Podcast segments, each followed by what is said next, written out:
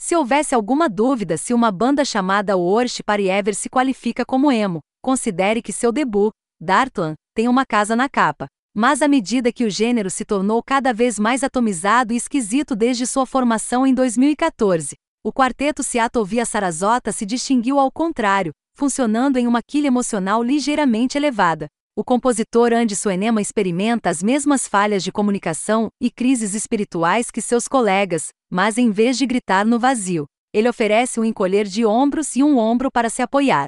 A compilação de 2016 da banda, Anthology, reuniu 21 músicas em 53 minutos. Títulos representativos incluem Did the Cabs Just Win the Old Series e Dormindo com Meu Celular, Demo. Por outro lado, apenas um dos 12 títulos de músicas em Dartlan é engraçado, e a maioria é apenas uma palavra. O Osh Pariever gravou o álbum com o produtor Tyler Floyd, que ajudou outros artistas emo adjacentes, Gre Def, Doglin Michigander, a melhorar seu som. Mas enquanto Dartlan parece ser o primeiro lançamento de Worship Pariever forjado pela expectativa real, ele se mantém fiel ao seu credo de nunca fazer nada parecer um grande negócio. Quase metade das músicas são ouvidas após cerca de um minuto e meio, evocando o rock indie do noroeste do Pacífico molhado pela chuva C 2002. As variantes folclóricas do Renascimento é inicial, e as especificações compactas e diretas da música pop neste momento. Para as pessoas na demo de idade de Worship Party Ever, Dartlan pode se lembrar de músicas atuais do Tiger já recheadas no TikTok ou no início do Joyce Manor se tivessem acesso à produção de Rob Senap. Os vocais sonoros e conversacionais de Suenema são praticamente a única coisa que resta das origens do Worship Party Ever como uma banda emo acústica tópica em comparação com o Front Bottoms.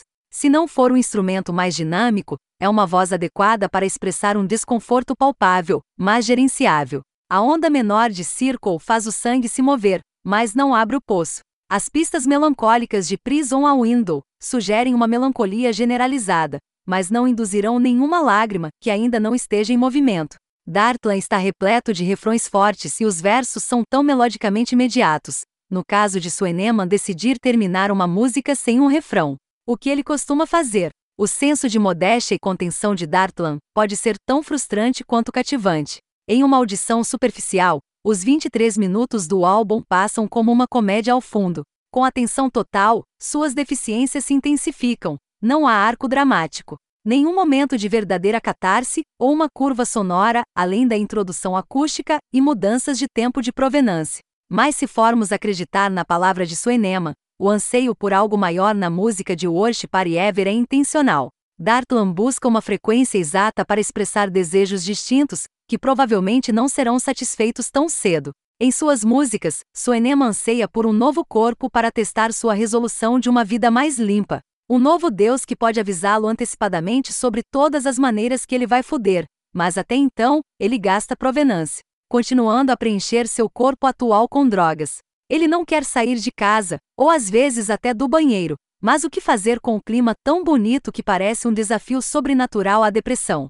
Amigos conversam sem parar durante a noite sobre planos futuros, mas ninguém quer mudar. No encerramento de Into the seu Neman pergunta: você ainda fala com todos os seus amigos, as pessoas com quem você morava quando era criança. E isso não soa retórico. Em toda Dartland, ele considera as pessoas envolvidas em relacionamentos sociais saudáveis e satisfatórios, como se estivesse olhando para um OVNI. Quando você está no comprimento de onda da pior festa de todas, as coisas que não são realmente tão grandes assim são discretas.